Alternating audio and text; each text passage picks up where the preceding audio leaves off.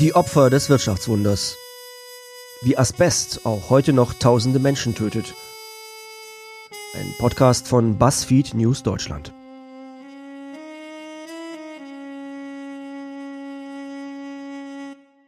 Kapitel 4 Warum kranke Arbeiter vor Gericht oft kaum eine Chance haben, Recht zu bekommen.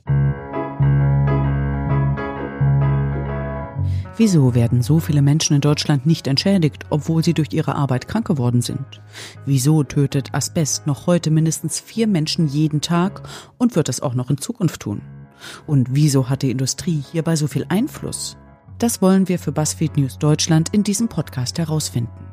Unser Anfangsverdacht scheint sich zu bestätigen. Den Kranken werden so viele Steine in den Weg gelegt, um ihre Berufskrankheit anerkannt zu bekommen, dass viel zu viele von ihnen dabei scheitern. Und wenn wir scheitern sagen, meinen wir zum Teil auch sterben, ohne entschädigt worden zu sein. Die Probleme sind zahlreich. Der Beweis lange zurückliegender Arbeitsbedingungen, teilweise von den Berufsgenossenschaften abhängige Gutachter, immer weniger staatliche Aufsicht, lange Wartezeiten. Strukturen, die es der Industrie leichter machen, teure Fälle einfach abzulehnen. Während unserer Recherche stoßen wir immer wieder auf Geschichten, bei denen wir nur noch den Kopf schütteln. Und eine davon wollen wir heute erzählen. Den Fall von Familie Schwab. Wir haben sie am Anfang unserer Reise besucht. Der Dachdecker, Sie erinnern sich? 37 Jahre nach dem Tod ihres Vaters gibt es für die Tochter immer noch keine Entschädigung. Familie Schwab hat, wie viele andere Betroffene, den ganzen Weg der Bürokratie durch im Rentenausschuss abgelehnt, dann im Widerspruchsausschuss, der Gang vors Gericht, das komplette Programm. Im Fall der Familie Schwab sind mittlerweile mehr als drei Jahrzehnte vergangen. Drei Jahrzehnte vor Gericht und das alles in der ersten Instanz am Sozialgericht Fulda. Nur von 1995 bis 2005, da ruhte das Verfahren, um eine Entscheidung am Bundesverfassungsgericht abzuwarten. Klar, das ist ein Extremfall. Doch auch durchschnittliche Sozialgerichtsverfahren ziehen sich gern mal über bis zu zwei oder drei Jahre. Zeit, die die Kläger häufig nicht mehr haben. Vor allem bei Asbest sind die ehemaligen Arbeiter oft todkrank und haben nur noch wenige Monate. Als wir uns fragen, was die Sache vor Gericht so verzögert, stoßen wir auf alte Bekannte, die Gutachter. Im Gerichtsverfahren können die Geschädigten einen eigenen Gutachter beauftragen, vorausgesetzt sie haben genug Geld und finden überhaupt jemanden. Denn wie wir bereits im letzten Kapitel lernen mussten, unabhängige Gutachter gibt es kaum. Der einfache Grund, es gibt keinen Markt für sie. Wer sich als Gutachter von den Berufsgenossenschaften nicht abhängig machen will, braucht private Kunden. Jene Menschen, die oft zu wenig Geld haben und oft zu schnell sterben. Familie Schwab hat einen unabhängigen Gutachter gefunden. Wir haben uns dessen Gutachten angesehen. Chrysotil, ILO-Kodierung, Röntgen, Thorax, Film, Schicht, Mittelwert. Die Gutachten sind voller Fachbegriffe. Es geht in den Verfahren meist um die Frage, wie Gifte und chemische Stoffe auf den Körper gewirkt haben. Denn jede Berufskrankheit hat ihre eigenen Besonderheiten und Auslöser. Man hat dann natürlich, äh, wenn es um sehr spezifische Fragen geht, äh, da bewegen wir uns ja äh, auch dann im Bereich der Chemie möglicherweise, Schwierigkeiten. Aber dass das Anforderungsprofil, was an Juristen allgemein gestellt wird, das bekommt man schon hin, wenn man sich da gehörig einarbeitet. Und man hat natürlich die Sachverständigen an der Hand, die über den Sachverstand verfügen und einem da zur Hand gehen. Würden Sie sagen, dass man sich äh, auf die Gutachter also bis zu einem gewissen Punkt auch verlassen muss? Sicher, klar, man muss sich ein Stück weit auf sie verlassen, äh, wobei man da auch Erfahrungswerte hat. Wir arbeiten ja nicht im luftleeren Raum, man tauscht sich aus im Kollegenkreis, es gibt Fortbildungen, aber selbstverständlich, das ist in allen Bereichen so, ähm, man muss sich auf den Sachverständigen auch ein Stück weit verlassen. Das ist so. Richter am Sozialgericht müssen sich mit allen 80 Berufskrankheiten auskennen und dementsprechend viele unterschiedliche Gutachten lesen und verstehen können. Wie lange ein Richter für ein Gutachten braucht, ist dabei ganz unterschiedlich, erklärt Moritz Bröder vom Sozialgericht Potsdam. Das ist sehr unterschiedlich. Es gibt ja Standardberufskrankheiten, die sehr häufig vorkommen, zum Beispiel die sogenannten Rücken-BKs, die äh, eben diese bandscheibenbedingten Erkrankungen der Wirbelsäule als Berufskrankheit äh, umschreiben, die dann abzugrenzen sind von einem Bandscheibenvorfall als Volkskrankheit. Da ist man recht zügig durch. Wenn man jetzt äh, speziellere Berufskrankheiten hat, äh, Einwirkungen chemischer Schadstoffe, ähnliches, ist es natürlich auch mit einem ganz erheblichen Aufwand verbunden. Der Aufwand resultiert dann häufig auch daraus, es gibt ja mehrere Gutachten, die können ja auch widerstreitend sein. Äh, da kann man sich gut und gerne einen Tag oder auch tagelang mit beschäftigen. Ne? Es gibt 80 Berufskrankheiten in Deutschland. Dazu kommen noch die zahlreichen anderen Verfahren, die der Richter auf dem Tisch hat. Hartz-IV-Klagen, Unterhalt, Ärztefehler. Sozialgerichte leiden nicht an Langeweile.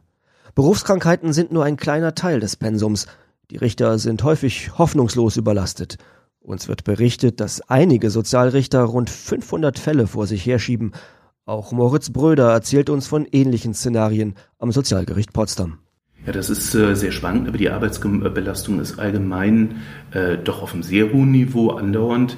Ich bin jetzt seit dem 1. Januar 2005 Sozialrichter, äh, also just mit Einführung der sogenannten Hartz-IV-Gesetze tätig geworden und man kann feststellen, dass die Arbeitsbelastung anhaltend hoch ist obwohl der Personalkörper erheblich äh, gewachsen ist, äh, ist es doch eine lang andauernde Arbeitsbelastung, äh, die auf die Dauer schon zermürbend wirkt. Ja, das kann man sagen.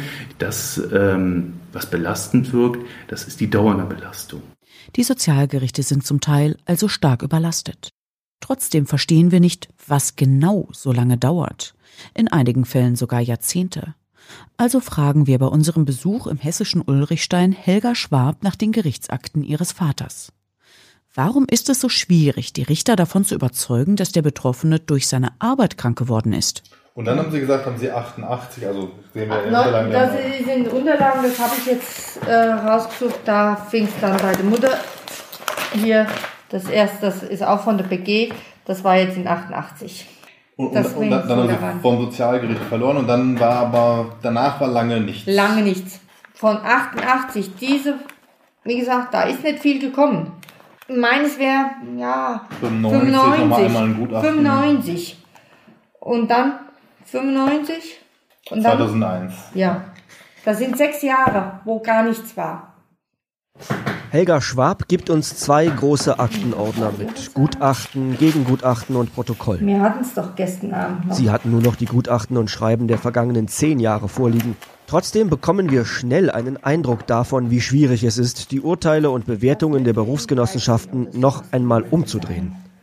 Das ist jetzt 17 viele Stellungnahmen, Dr. Mann-Claude. Ich, ich kenne die Namen gar nicht alle rechtens. Allein zehn medizinische Gutachten enthält die Akte von Professor Hans-Joachim Wojtowitz, den wir in Folge 2 in seinem Uni-Institut in Gießen besucht haben. Beim ersten Gutachten ist er 47 Jahre alt. Die bislang letzte, zehnte ergänzende Stellungnahme schreibt er im Herbst 2018. Da ist er schon in Rente und mittlerweile 83 Jahre alt. Am 3. Dezember 2018 steht Helga Schwab zum vorerst letzten Mal für ihren Vater vor Gericht. Das Sozialgericht Fulda entscheidet gegen sie. Es sei nicht ausreichend belegt, dass ihr Vater lange genug mit Asbest gearbeitet hat, um eine Berufskrankheit anerkannt zu bekommen. Wenige Wochen später telefonieren wir mit Helga Schwab. Schwab? Hallo Frau Schwab, guten Tag. Ja. Daniel Drepper Hallo, hier. Guten Tag. Vielleicht können Sie noch mal erzählen, also am 3.12. war der Gerichtstermin. Wie war das für Sie, da aufzutauchen, 36 Jahre nachdem, nachdem Ihr Vater gestorben ist und sich da quasi dann dafür einzusetzen, dass es doch noch entschädigt wird? Ja, ich muss sagen, ich bin mit großen Erwartungen zu diesem Termin hingefahren, äh, hatte mir eigentlich ein Ergebnis erhofft, dass es zu einem Abschluss nach diesen 36 Jahren doch mal endlich kommen würde bin natürlich sehr enttäuscht worden.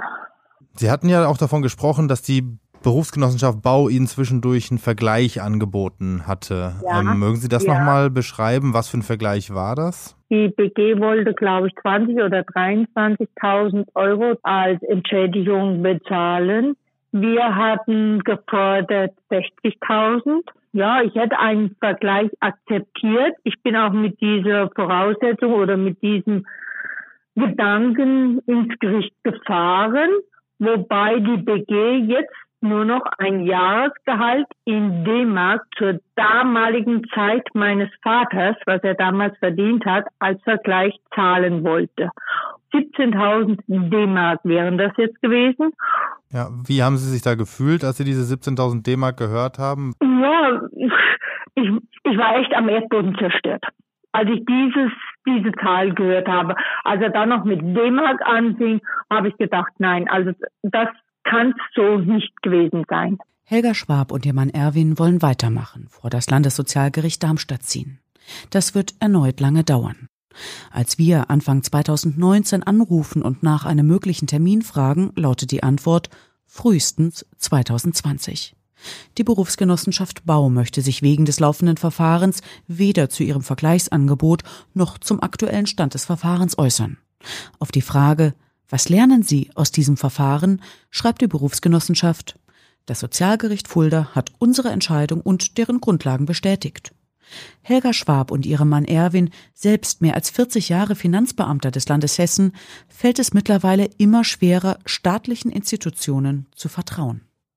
Ja, ich bin schon sehr enttäuscht. Also ich muss sagen, ich bin jetzt ja eine einfache Hausfrau, eine Reinigungskraft. Ich, ich finde einfach, äh, dass man als kleinen Leute oder wie ein Spielball behandelt wird. Ja, wenn man Geld hat oder wenn man groß ist, kann man sich vieles erlauben. Ich bin maßlos von unserem Rechtsstreit oder von unserem Staat enttäuscht. Miriam Battenstein vertritt Helga Schwab als Rechtsanwältin im Kampf um die Rechte ihres inzwischen verstorbenen Vaters. Die Kanzlei Battenstein streitet seit Jahrzehnten für Asbestgeschädigte und andere Berufskranke vor Gericht. Früher ihr Vater, jetzt Miriam Battenstein. Sie glaubt, dass das Gericht im Verfahren von Helga Schwabs Vater große Fehler gemacht hat. Das erklärt sie uns Anfang Februar 2019 am Telefon. Ja, hallo? Hallo, Frau Battenstein. Herr Treffer. Ja, mich interessiert ähm, vor allem der Fall von Familie Greb bzw. Schwab. Sie haben jetzt also in der ersten Instanz verloren am 3. Dezember 2018, 36 Jahre nach dem Tod von Philipp Greb. Ja, genau. und wollte einfach hören, wie Sie diesen Fall bewerten oder diesen Zwischenstand bewerten. Das Gericht hat tatsächlich wörtlich ausgeführt, niemand könne mehr sagen, wie viele Stunden ähm, der Versicherte mit Asbest gearbeitet habe. Natürlich kriegen wir das nicht auf die Minute hin. Das ist aber auch nicht erforderlich. Was wir aber herausfinden können, ist, ähm, in welchem zeitlichen Anteil der Betroffene zum Beispiel Asbestzement mit der sogenannten Flex geschnitten hat. Und da gibt es einen Zeugen, der also gesagt hat, die äh, tägliche Arbeitszeit ähm, hiervon hätte 30 bis 40 Prozent an Schneiderarbeiten eingenommen. Das meine ich ist ein Missstand, äh, den man anfangen muss und ähm, mit dem ich auch persönlich nicht leben kann, dass nach einer so langen Prozessdauer lebende Zeugen nicht gehört werden. Wenn es jetzt noch weitergeht, dieses Verfahren, dann fragt es sich, ob die letzten Zeugen dann auch gestorben sind und ob man dann noch irgendwas beweisen kann. Also Sie sagen, das Gericht hat dann im Endeffekt ähm, dem Sachverständigen der Berufsgenossenschaft äh, geglaubt statt dem Zeugen. Das ist korrekt. Das Gericht hat äh, das auf zweierlei Dinge gefußt. Einmal auf eine Nichterweislichkeit von Tatsachen, wo ich der Meinung bin, die Möglichkeiten der Beweiserhebung sind noch nicht ausgeschöpft. Zum anderen ist sie, wir haben ja zwei Sachverständige gehört und ähm, sie ist demjenigen Sachverständigen gefolgt, der durch entsprechende Zugehörigkeit seines Institutes dem Lager der Berufsgenossenschaften gewissermaßen zuzuordnen ist. Hallo, guten Tag. Wir waren mit Frau Miriam Battenstein. Ja. Schon im Sommer 2017 sind wir das erste Mal nach Düsseldorf gefahren, um uns mit Rechtsanwältin Miriam Battenstein zu unterhalten. Im Keller ihrer Kanzlei stapeln sich die Aktenberge. Kein Quadratmeter bleibt ungenutzt. Und dazwischen sehen wir ab und zu die Köpfe der Mitarbeiterinnen auftauchen. Hallo. Guten Tag, Miriam Battenstein. Freut mich. Freut mich. Miriam Battenstein sagt, sie erlebt immer die gleichen Fallstricke vor Gericht. Ähm, es ist zum einen die Ermittlungsarbeit durch die Berufsgenossenschaft, ähm, die lange Zeit in Anspruch nimmt. Man muss dann ja die Asbestbelastung ähm, erforschen. Das heißt, in den allermeisten Fällen muss man sich dann über medizinische Fragen streiten. Und da ist dann äh, der Hase im Pfeffer gewissermaßen. Da streiten sich die Gutachter, die Radiologen, die Pathologen. Und da geht es dann richtig heiß her. Dann wird zum Beispiel der Asbest noch in der Lunge gesucht, der aber gar nicht mehr da sein kann. Sogenanntes Fahrerfluchtphänomen, dass man eben die Asbestbelastung leider in der Lunge nicht wiederfinden kann. Und da streitet man sich dann mit den Gelehrten, mit den Richtern, mit den beklagten Vertretern der Berufsgenossenschaft. Das ist ein sehr, sehr zäher und harter Kampf. Eines der wichtigsten Gutachten ist das technische Gutachten. Das ist ein reines Parteigutachten, erstellt von den eigenen Beamten der Berufsgenossenschaft von der Präventionsabteilung. Und das sind 50 Prozent der Erkenntnisquellen für die Entschädigungspraxis, weil ohne technische Belastung kommen wir niemals in eine Entschädigung liegt in allen Fällen in berufsgenossenschaftlicher Hand und wird, ich sage mal, in einer Promillzahlen von Fällen bei Gericht hinterfragt. Und äh, das ist eines der großen Probleme, die den Fällen in wirklich einer relevanten Anzahl von Fällen eine bedeutsame Wendung geben können. Nur etwa 10 Prozent aller Berufskrankheitenklagen vor Sozialgerichten gehen positiv für die Geschädigten aus. Die Berufsgenossenschaften sehen das nicht als Problem, sondern als Bestätigung ihrer korrekten Arbeit. Wir haben alle 83 Sozialgerichte in Deutschland und zahlreiche Anwälte befragt. Einige Gerichte und fast alle Anwälte bemängeln die Ermittlungen der Berufsgenossenschaften und die langen Verfahrensdauern, Viele sagen, Betroffene könnten deshalb abgeschreckt werden, gegen die Berufsgenossenschaften zu klagen. Ein Beispiel von vielen. Für neun der häufigsten Berufskrankheiten gibt es eine spezielle Regelung, den Unterlassungszwang. Er betrifft fast die Hälfte aller Berufskrankheitenanzeigen und er macht es den Geschädigten fast unmöglich, entschädigt zu werden, selbst wenn ihre Berufskrankheit anerkannt ist. Der Unterlassungszwang bedeutet, hier wird nur eine Entschädigung bezahlt, wenn der Erkrankte mit der Arbeit aufhört. Wenn wir sagen Entschädigung, dann meint das, teilweise gibt es als Rente nur 20 Prozent des letzten Gehalts. Dafür müssen Kranke also ihren Beruf komplett aufgeben? Das können sich viele schlichtweg nicht leisten. Sie verzichten also auf die Berufskrankheitenrente und arbeiten lieber weiter krank. Also es, es gibt ein Phänomen im Berufskrankheitenrecht, das sich, glaube ich, nur deutsche Juristen jemals haben ausdenken können. Äh, äh, den sogenannten Unterlassungszwang, den gibt es äh, bei einigen wenigen Berufskrankheiten, ausgerechnet bei denen, die besonders häufig angezeigt werden, Wirbelsäulenerkrankungen, Hauterkrankungen. Die Sonderregelung mit dem Unterlassungszwang, so erklärt es uns Heinz Fritsche von der IG Metall, hat das Arbeitsministerium gegen die ausdrückliche Empfehlung von wissenschaftlichen Experten durchgesetzt. Das ist billig für die Unternehmen und gut für die Statistik. Denn weniger kranke Arbeiter, das bedeutet auch weniger Fälle, die Deutschlands Ruf als saubere Exportweltmeisterindustrie gefährden. Da steht im Grunde nichts anderes im Gesetz als, ja, du hast eine Berufskrankheit, du hast alle Voraussetzungen dafür erfüllt, aber weil du weiterarbeitest, äh, geben wir dir kein Geld dafür. Und die Folge davon ist, dass die Versicherten die Wahl zwischen Pest und Cholera haben. Sie können entweder arbeitslos werden und eine kleine BG-Rente beziehen oder sie arbeiten weiter und schädigen sich weiter, ohne dass das entschädigt wird. Der im, im Grunde wurde immer begründet mit Prävention. Man kann ja nicht zugesehen, wie sich Versicherte da weiter selbst interessiert gefährden.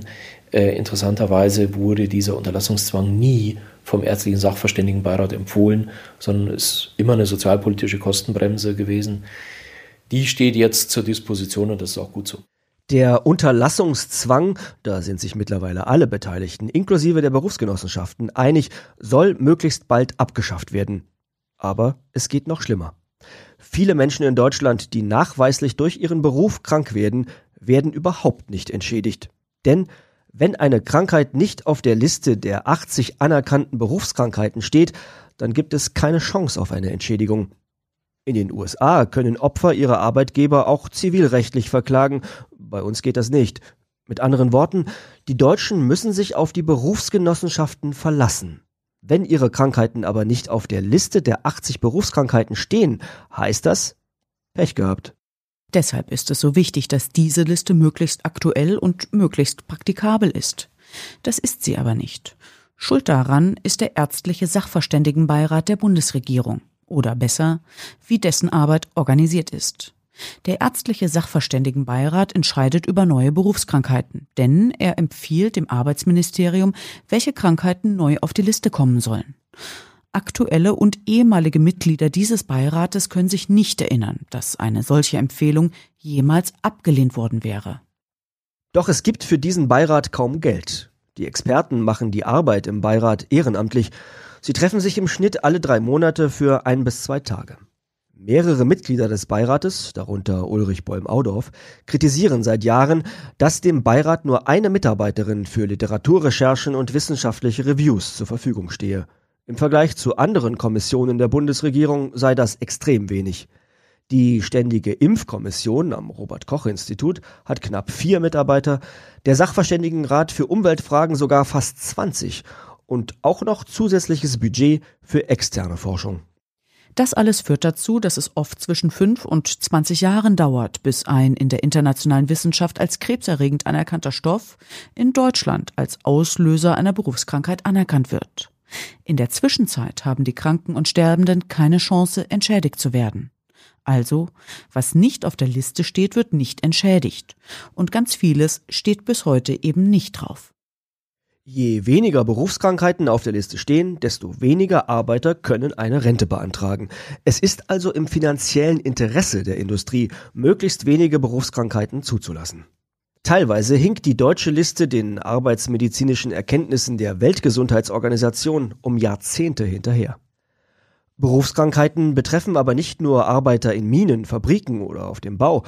Schon 2004 hat die Internationale Agentur für Krebsforschung festgestellt, dass das Passivrauchen von Menschen, die in der Gastronomie arbeiten, Krebs erzeugen kann. 15 Jahre später ist Passivrauchen in der Gastronomie immer noch nicht als Berufskrankheit anerkannt. Das soll sich nun ändern.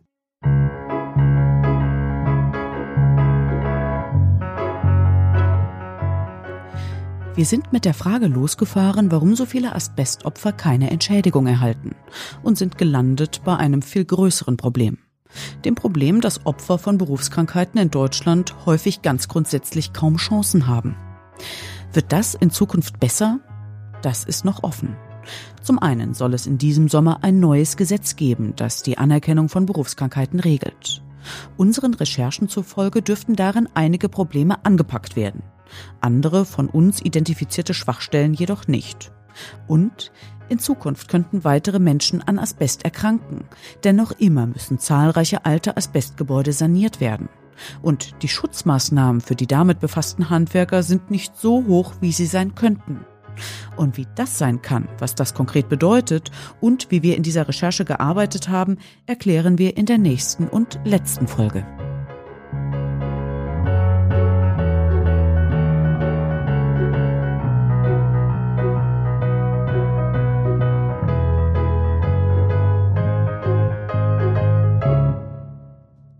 Das war die Opfer des Wirtschaftswunders, wie Asbest auch heute noch tausende Menschen tötet. Ein Podcast von BuzzFeed News Deutschland. Idee, Redaktion und Recherche Daniel Drepper und Bettina Dlubeck. Sprecher Nadine Lindner und Lars Seefeld. Musik Findelkind. Produktion und Regie Markus Engert. Mehr Recherchen, Hintergründe und Analysen zu Berufskrankheiten in Deutschland und ihren Opfern gibt es unter buzzfeed.com slash krank durch Arbeit.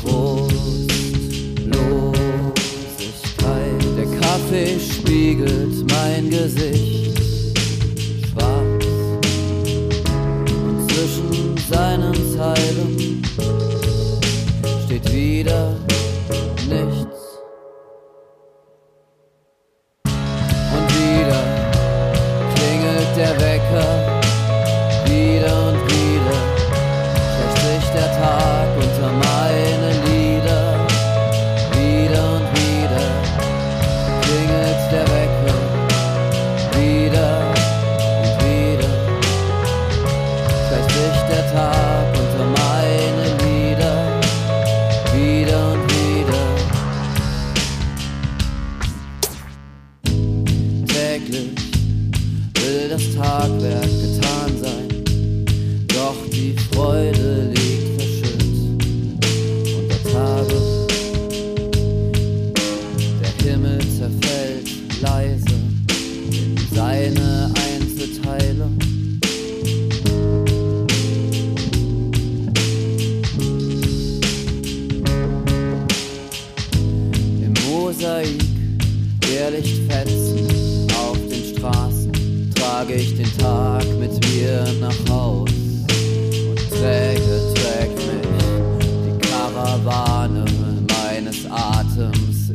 Nacht.